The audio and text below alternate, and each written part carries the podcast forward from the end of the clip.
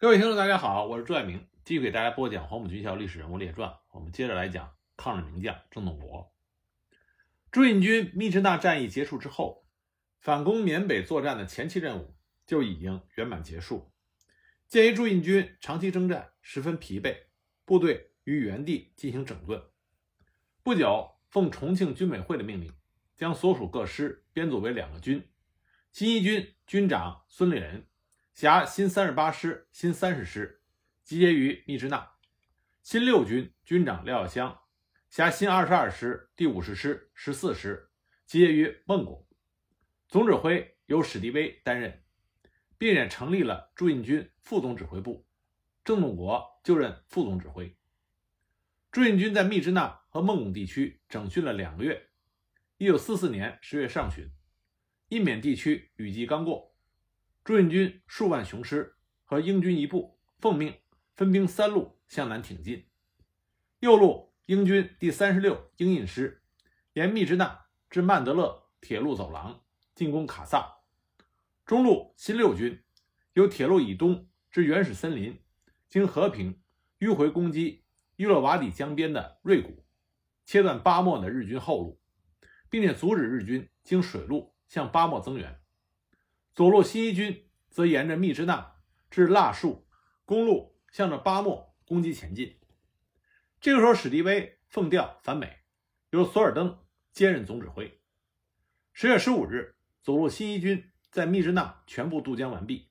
就以新三十八师为第一线兵团，直扑巴莫；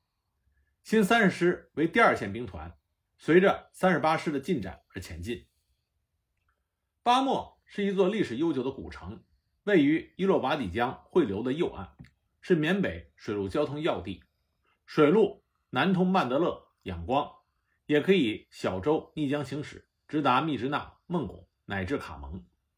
陆路除了密支那至巴莫的公路之外，另有一条由巴莫至腾冲的罗马古道。巴莫城四周也是河沼密布，地势起伏，丛林到处都是，易于防守。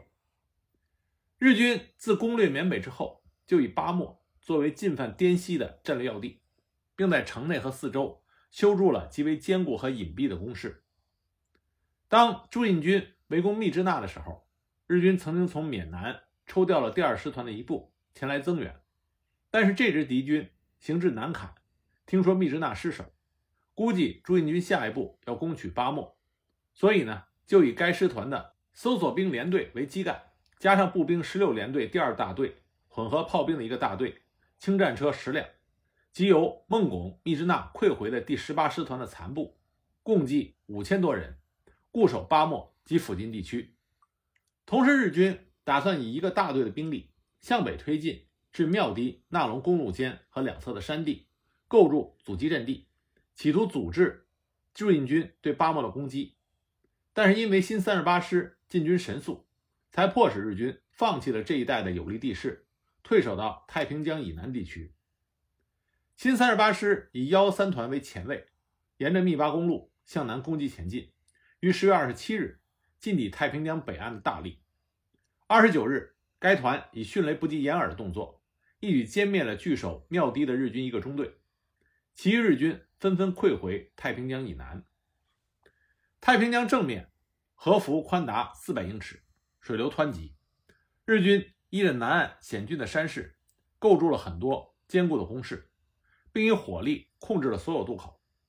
而江北岸却地势平坦，使得驻印军的渡河行动处处受到日军的牵制。为了避免因为强攻而造成过多的伤亡，孙立人亲自到江边视察，决定以幺三团在太平洋北岸采取佯攻的态势，吸引日军的注意力。另以新三十八师主力于十月一日由大荔以北地区秘密转移到左翼的山地，从太平洋上游的铁索桥上渡江，进抵布兰丹与兴隆卡巴一线，对巴莫、曼西做迂回行动，包抄日军的后路。那么，在师主力进行秘密迂回行动期间，留在太平洋正面的幺幺三团几次试探渡河，都因为日军以强大的火力封锁江面而没有成功。该团团长赵迪破敌心切，决定不待主力迂回成功，就由妙堤正面实行偷渡。十月八日夜，赵团长选派了六名水性好的精干士兵，偷偷游过了冰冷刺骨的太平江，寻找日军防守上的破绽，然后接应该团的第三连，悄悄渡江。接着，全团也顺利的到达了对岸。幺幺三团兵不血刃就渡过了太平江，部队未及休息，就分路直扑莫马克、马子店等日军的据点。日军完全没有料到中国军队竟会神不知鬼不觉地摸过江来，一时大乱，仓促抵抗。经过数日激战，该团将巴莫外围的大小村落和三个飞机场全部攻占。新三十师随即就跟进至大荔庙地一带，接替太平洋北岸的防务，并以一部渡江，与新三十八师的部队取得联络。这个时候，新三十八师的主力已经迂回成功，会同由庙堤南下的幺幺三团。猛烈攻击莫马克，同时抽出一部分兵力，沿着莫马克北侧山边小路向西南攻打曼西。该师在空军和地面炮火的有力支援下，经过十天的激战，于十一月十四日攻克莫马克，十七日攻克曼西，切断了巴莫通往南坎的道路。巴莫日军就此完全陷入到朱印军的重围之中，只好龟缩于城内固守待援。中路新六军的战斗进展的也颇为顺利。十月中旬，该军先头之新二十二师自孟拱乘火车进抵和平，随后向东进入到遍布原始森林的崇山峻岭之中。经过艰苦的跋涉，于十月一日到达了伊格瓦底江北岸附近，在此得到总指挥部配发的渡河材料。五日天色尚未明，该师先锋部队就以橡皮舟。悄悄的渡江，建立了滩头阵地，掩护主力接着渡江。日军想不到驻印军会在此处渡江，仓促应战，很快就被驻印军击溃。新二十二师于次日占领了卡利，随后穷追不舍。当日深夜攻击至瑞谷，日军没有料到中国军队的行动如此神速，其守军第二师团十六联队一部慌乱的抵抗一阵之后。就向开了支方向突围，转向巴莫逃窜。该师于七日占领了瑞谷。为了配合左路新一军攻击巴莫，阻击增援，并切断巴莫日军的后路，新二十二师仅以第六十四团防守瑞谷，主力则于十一月十一日分两个纵队向曼大及其西北的山地前进。左纵队六十五团几度与日军激战，于次日攻占曼大。十四日，右翼六十六团也到达曼大，并移步攻占西口。另以六十五团主力向着巴莫挺进。十七日，与新三十八师幺幺三团在巴莫市的南端会合，加入对巴莫日军的攻击。担任右路攻击任务的第三十六鹰印师，尽管由于日军主力均为驻印军吸引于巴莫瑞谷方向，其正面并没有大量日军阻击。但是战斗表现仍然差强人意。该师在向卡萨前进的途中，曾经突然遭到日军铁道守备队的反击，当即大乱，纷纷溃退，几不成军。鉴于英军处境危险，担任中路指挥的廖耀湘急调新六军的预备队五十师驰援英军，将日军彻底击溃，使得英军转危为安，保障了驻印军侧翼的安全。以后，英军虽然没有能够如期攻占卡萨，但是对驻印军也发挥了侧翼掩护的作用。左路新三十八师自攻占了曼西之后，除以一部分兵力留守，主力会同新二十二师的两个营的兵力，立即展开对巴莫日军的包围攻击，战况极为激烈。鉴于巴莫城防工事非常坚固，而且日军的火力非常猛烈，驻印军吸取了强攻密支那的教训。采用陆空协同、步炮协同，并以战车掩护、逐点歼敌的战法攻击，一点一点地蚕食日军的阵地，效果甚佳。攻城期间，郑洞国曾经多次由列多乘坐美军的小型侦察机前往巴莫上空视察督战。他看见整个巴莫城在强大空军和炮兵猛烈轰击之下，大火熊熊，浓烟滚滚，日军炮火几乎完全被压制。城内建筑大部分都被炸毁。日军虽然死伤惨重，但是抵抗十分的凶蛮。他们在城环四周利用复杂的地势，修筑了很多分散的抵抗点，每个抵抗点配备一个轻机枪射手、一个步枪狙击手、一个掷弹兵手，各个抵抗点之间以火力相互策应，使得中国军队的步兵难以接近。以后，驻印军各攻击部队使用迫击炮将其逐个清除，这才逐渐的突入城区。日军为了确保城区各主要阵地，集中了战车、各种火炮和战车肉搏队，轮番的向中国军队发起了自杀性的反扑。敌我双方反复厮杀，阵地犬牙交错，战斗呈白热化的状态。因为彼此相距太近。有时候各种火器都无法施展作用，只能是以白刃相搏。有一次，一股日军趁着晨雾的掩护，袭入幺幺三团一营阵地，敌我在狭窄的堑壕内展开了殊死的搏斗。混战中，我军一名机枪射手被日军刺死，副射手也受了伤。但这位勇敢的战士毫无惧色，他一手按住日军刺过来的枪，一手紧紧抓住对方的喉咙，用力一拉。结果将这个日本兵的舌头从喉管里扯了出来。激烈的战斗持续了二十多天，到十二月十四日，驻印军已经将城内南北主要据点及陆军监狱、宪兵营房、老炮台等坚固堡垒相继攻克。各攻击部队乘胜向日军的核心阵地突击。混战中，日军守城司令元好三大佐被击毙，残敌数百名。见大势已去。就强迫其伤定的官兵自杀，然后拼死向外突围。当天晚上，敌我在巴莫城南做了最后的厮杀，枪炮声震耳欲聋。到了次日天明，驻印军攻入日军的核心阵地，并将残敌大部分歼灭。城内仅有六七十名残兵败将，趁着夜色求水逃窜。当天中午，驻印军全部肃清了城内日军，完全控制了巴莫。巴莫之战是一次成功的攻坚战役，驻印军不仅打出了英勇顽强、善打硬仗的战斗风格，在战略战术的运用上也体现出较高的军事水平。战后，从缴获的日军文件中得知，日军本来打算在巴莫死守三个月，等待增援部队到达之后再转移攻势，结果驻印军仅用了二十八天，就彻底粉碎了日军的企图。这次战役，驻印军击毙了日军。元好三大佐以下两千四百多人，伏敌池田大卫等二十多人，缴获零式战斗机两架，战车十辆，各种火炮二十八门，轻重机枪九十五挺。在此之前，在新三十八师猛烈攻击巴莫之际，驻印军为了早日打通滇缅公路，就以左路新一军二线兵团新三十师超越了新三十八师，沿着巴莫南坎公路向南坎挺进。南坎位于缅北的最东端，紧挨中缅边境，西北通巴莫，东北至龙陵，南达腊戍，为中缅交通要冲。其地势为狭长的谷地，北有瑞丽江横贯该城，四周则都是高山，由于东南方最为险要。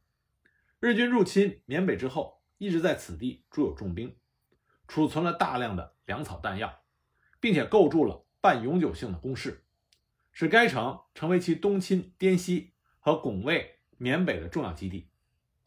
鉴于南坎四周高山环境，中间低洼平坦的地形特点，攻略南坎之战的成败关键就是要夺取其四周的制高点。十月底，新三十师的主力分三路，沿着巴莫南坎公路及两侧的山地长驱急进。十二月三日，该师的先头部队在康马南屿附近地区。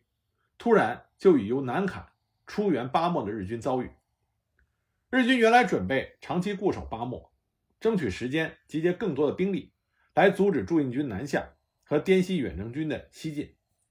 由于新三十八师进展神速，巴莫旦夕可下，这就迫使南坎日军指挥官山崎次郎大佐不得不改变主意，亲自率领十八师团的五十五联队、五十六师团的幺四六联队一部。第四十九师团幺六八联队和炮兵十八联队第一大队以及工兵辎重兵各一个大队，紧急向巴莫增援。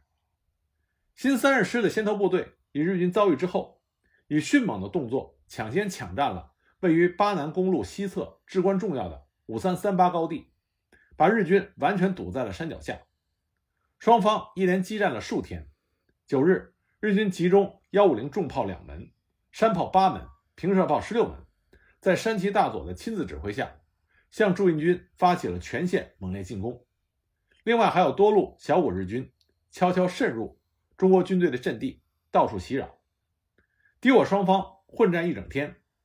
面对兵力、火力都占有优势的日军的疯狂进攻，中国官兵沉着勇敢，奋力抵抗，击退了日军多次进攻，并且及时将渗入的日军全部歼灭，阵地稳定下来。鉴于出援巴莫的日军兵力雄厚，孙立人立刻命令新三十师的预备队八十九团，星夜由曼西向第一线增援，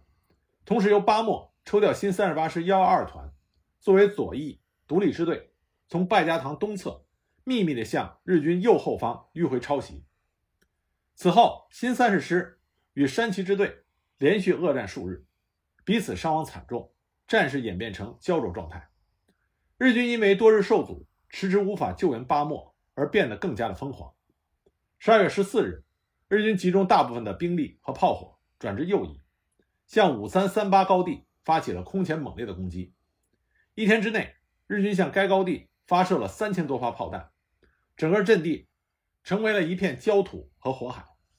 每次炮击之后，日军步兵都以密集队形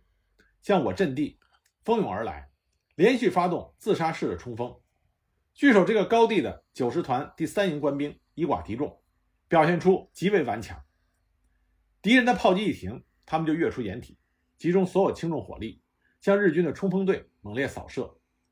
日军非常的凶顽，前面的倒下，后面的踩着自己人的尸首，杀气腾腾的继续向前冲。中国官兵奋勇堵击，几次与日军白刃拼杀，是与阵地共存亡。激战中，营长王礼宏阵亡，部队伤亡很大。生存下来的官兵们顽强的坚持战斗，狠狠的打击日军。那天，日军先后发起了十五次大规模的冲锋，但是都失败了，白白在。中国军队的阵地前丢下了一千二百六十多具尸体，最后日军由于伤亡过于惨重，再无力向中国军队发起新的攻击，只好遗弃了大量的武器装备，纷纷的溃逃。当敌我在五三三八高地激战的时候，新三十师八二八团副山炮一个连以及工兵一部，从左翼趁虚就向马支攻击前进，切断正面日军突击部队的交通线。该团以破竹之势。于十七日一举攻占了马支，继而东西席卷。十九日攻占了卡迪克和卡隆，二十一日又占领了邦扎，先后歼灭了日军一个大队。这个时候，担任左侧独立支队的新三十八师幺二二团已经越过了南宛河，进抵拉康，其一部沿着河的西岸向南急进，将巴南公路切成几段，并将南开附近之敌包围。二十三日。担任正面攻击的新三十师与该团夹击南开日军，并且击溃了前来增援的两个中队的日军，进占南开，并向南坎挺进。二十六日迫近南坎的外围。鉴于南坎西北外围地势狭长险要，正面攻击较为困难，孙立人命令左侧独立支队幺二团迅速向劳文攻击，支援正面主力新三十师前进。十二月二十七日。该团由南宛河两岸的崇山峻岭秘密急进，一举袭占了劳稳及其附近的机场。次日攻占班康。当天，新三十师各团也相继占领了瑞丽江北岸各个日军的据点。根据驻印军掌握的情报，日军在地形最为险要的南坎东南山地修筑了坚固的工事，并将主力配置于那里，准备长期固守。孙立人经过慎重的考虑，决定避免正面攻坚。采取迂回奇袭并用的战法，以新三十师一部正面佯攻，牵制日军的主力，而驻印军主力则由南坎西南侧实行大迂回的突进，你一举攻占南坎。一九四五年一月五日，新三十师八十九团在前，新三十八师幺四团在后，攀越了南坎以西的古当山脉，于七日进抵西朗附近的山区。这个时候天降大雨，山洪爆发。泥泞莫溪，人马行动极为困难，但是两支迂回部队不避艰险，冒雨挺进，先后于西朗附近偷渡瑞丽江，向南坎南郊的崇山深壑之间钻空隙突进。新三十师九十团也秘密地沿江南下，于十一日拂晓，在大雾的掩护下悄悄渡过瑞丽江，由东北向日军南侧进出。至一月十四日，驻印军各路迂回突击部队已经先后进抵南坎西南侧的森林地带，秘密集结，日军毫无发觉。这个时候，担任正面攻击的新三十师八二八团正在肃清瑞丽江北岸的残敌，装作准备渡江。新三十八师幺二团也迫近江的北岸。一月十五日，新一军各部队在战车、各种火炮和空军的强大火力支援下，向南坎发动突袭。据守南坎外围据点及城内的日军，突然发现已经陷于中国军队的四面包围之中，仓皇进行抵抗。但是，在我空中和地面强大炮火的轰击和扫射之下，日军伤亡极为惨重，无法阻挡。驻印军南北两面的凌厉攻击。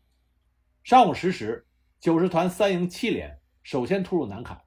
其他部队也相继攻入市区。经过激烈的巷战，驻印军于当天中午完全攻占了南坎。这一仗，驻印军毙敌一千七百八十余人，俘敌十多人，缴获火炮十二门、轻重机枪十五挺，另外还缴获了卡车十二辆、仓库十余所。中国最高统帅部和盟军对于南坎的攻克甚为关注。重庆军委会在接获攻克南坎的捷报之后，立即电令滇西远征军迅速挺进，占领中国边境城市畹町，以便尽快的打通中印公路。滇西远征军经过数月的浴血激战，已经相继攻克了松山、腾冲、龙陵、芒市等滇西重镇，其五十三军、六军、二军等部。正分路向畹町挺进中，英军第十四军团主力也在缅甸中部的战略重镇曼德勒附近与日军激烈的交战。整个缅甸滇西战场的形势对于盟军极为有利。为了使得中印公路早日通车，驻印军新一军在攻下南坎之后，未及休整，就奉命乘胜继续向敌人猛攻。这时日军已经纷纷退守。南坎芒友公路沿线的险峻山地，以及南坎以南老龙山地区的鸡舍阵地，据险死守。为此，新一军以新三十八师沿着南芒公路向芒友挺进，新三十师则负责围歼老龙山地区的日军。那么，中央纵队的新六军自从攻占了瑞谷、蛮大、溪口等处之后，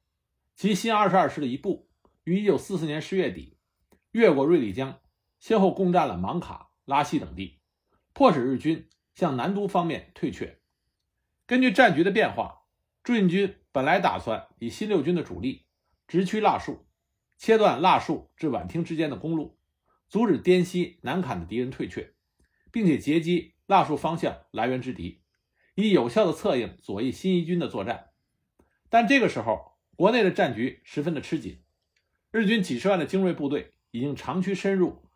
豫湘桂数省，并向贵州进犯，重庆震动。十月一日，新六军主力新二十二师第十四师奉重庆军委会的命令停止前进，集结于西隅，不久分批空运回国复员。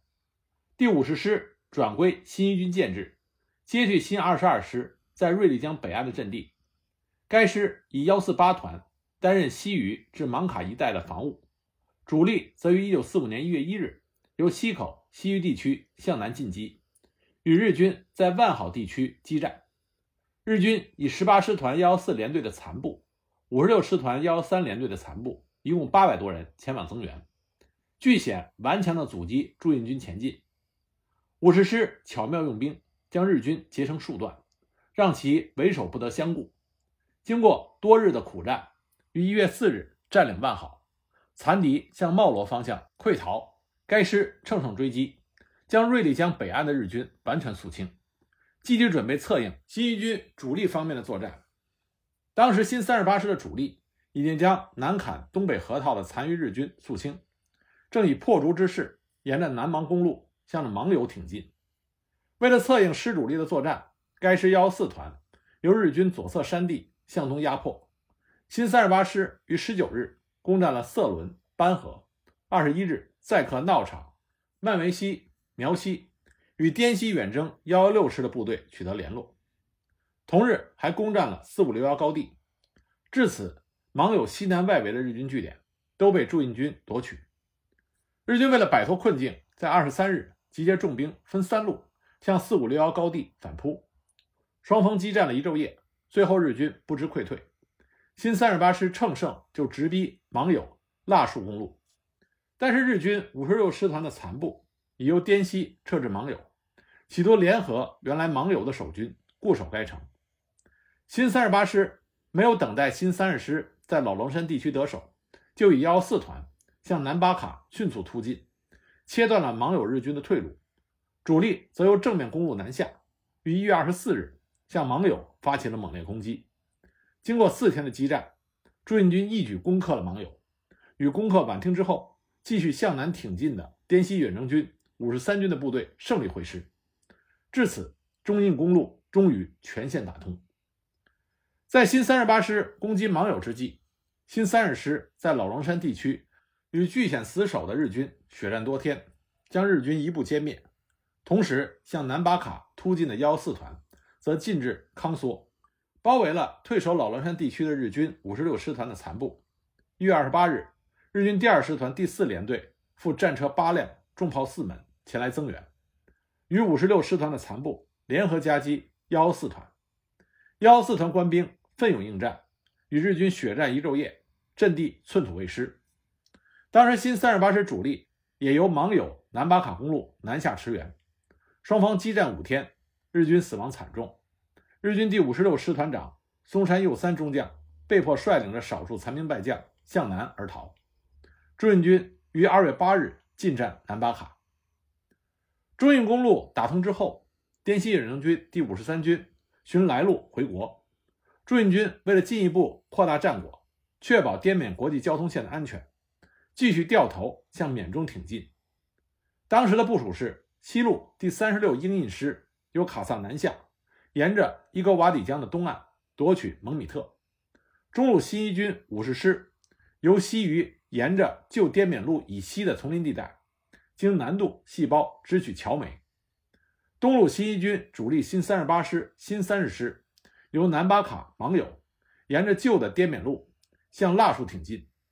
三路大军浩浩荡荡向日军压去。此时，英军第三十三集团军也乘虚渡过英里宛河，向东出击，驱逐密支那、曼德勒铁路沿线的日军，沿着铁道的走廊向瑞波推进，策应驻印军方面的作战。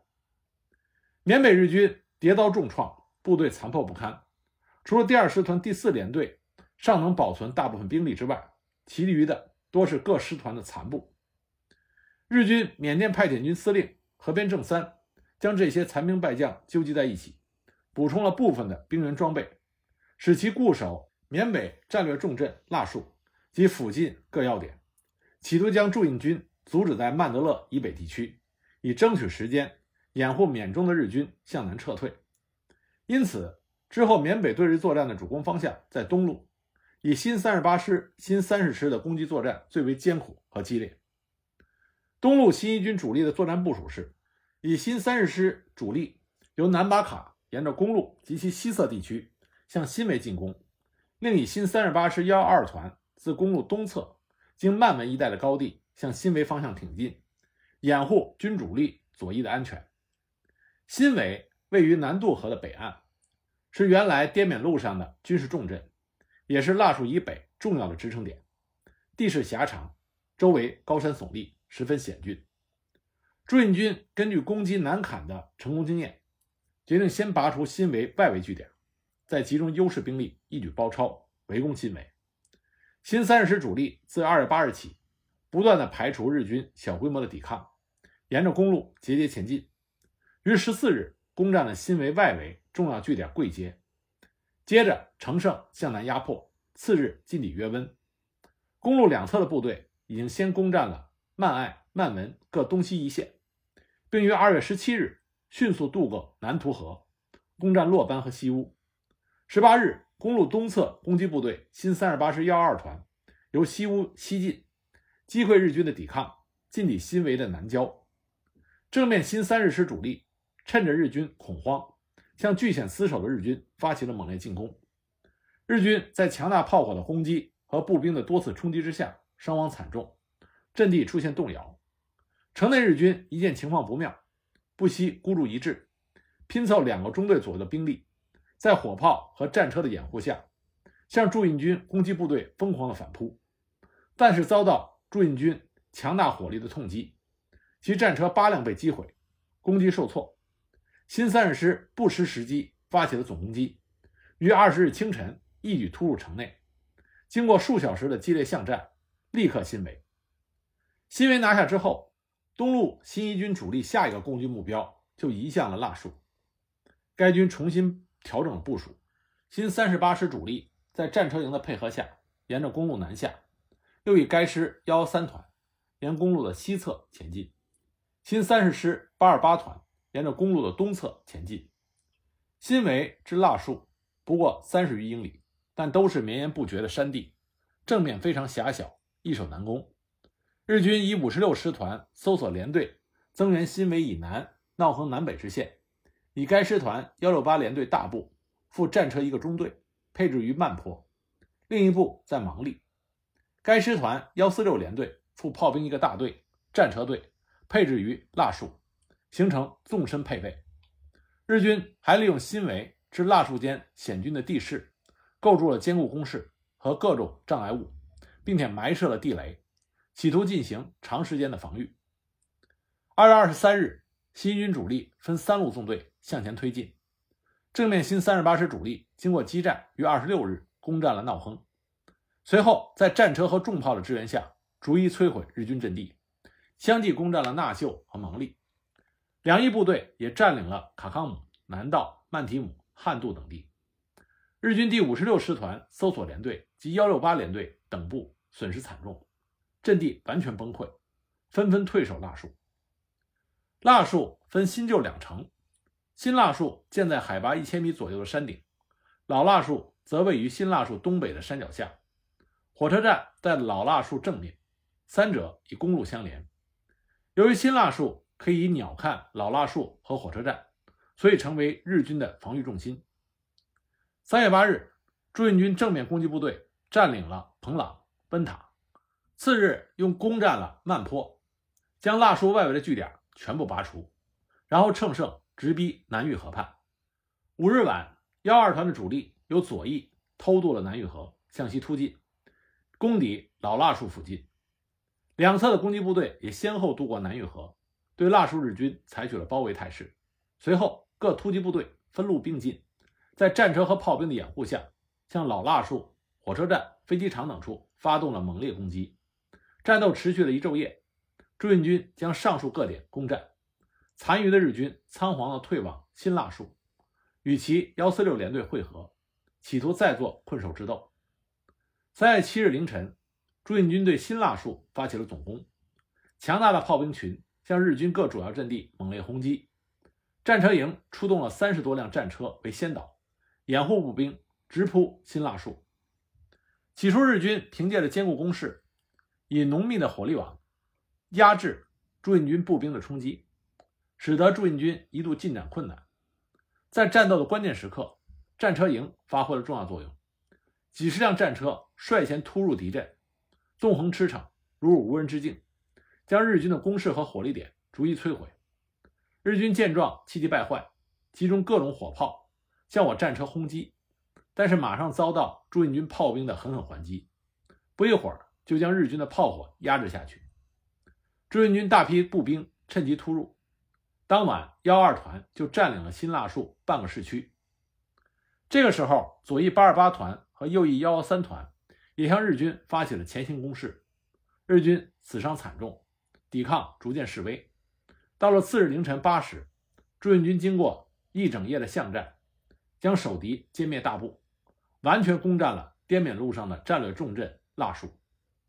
攻克腊树之后，新军主力就向东西席卷，以新三十师和新三十八师各一部分，向南方之蒙岩及西方之细胞追击逃敌。三月二十四日，新三十八师与五十师汇合于细胞，新三十师也于三月二十七日攻占了蒙岩。朱印军攻略腊戍意义十分重大，因为控制了这座战略重镇，并且歼灭缅北日军主力大部，这就保障了中印公路的安全，而且使得驻印军的主力可以直下曼德勒，策应缅中英军的作战。这对于促使驻缅日军的总崩溃作用颇大。当新军主力向腊戍攻击的时候，西路第三十六英印师不断的排除伊戈瓦底江东岸少数日军的抵抗。节节向南挺进，顺利占领了蒙米特，然后继续南下扫荡残敌，掩护驻印军西侧背的安全。同时，驻印军之中央纵队五十师已经渡过了瑞丽江，挥师南下，势如破竹，沿途击溃了日军的抵抗。于二月二十三日，立刻日军重兵驻守的南渡，继而沿着南渡至西徐的公路展开追击。三月十六日，攻占了西徐。然后兵分两路向东西扫荡，东路军以新三十八师会师于细胞，西路军于三月三十日攻占了曼德勒东北的乔梅，与近抵乔梅以北的第三十六英印师会师。英军第三十三集团军也由伊格瓦底江的西岸派出部队前来与驻印军联络。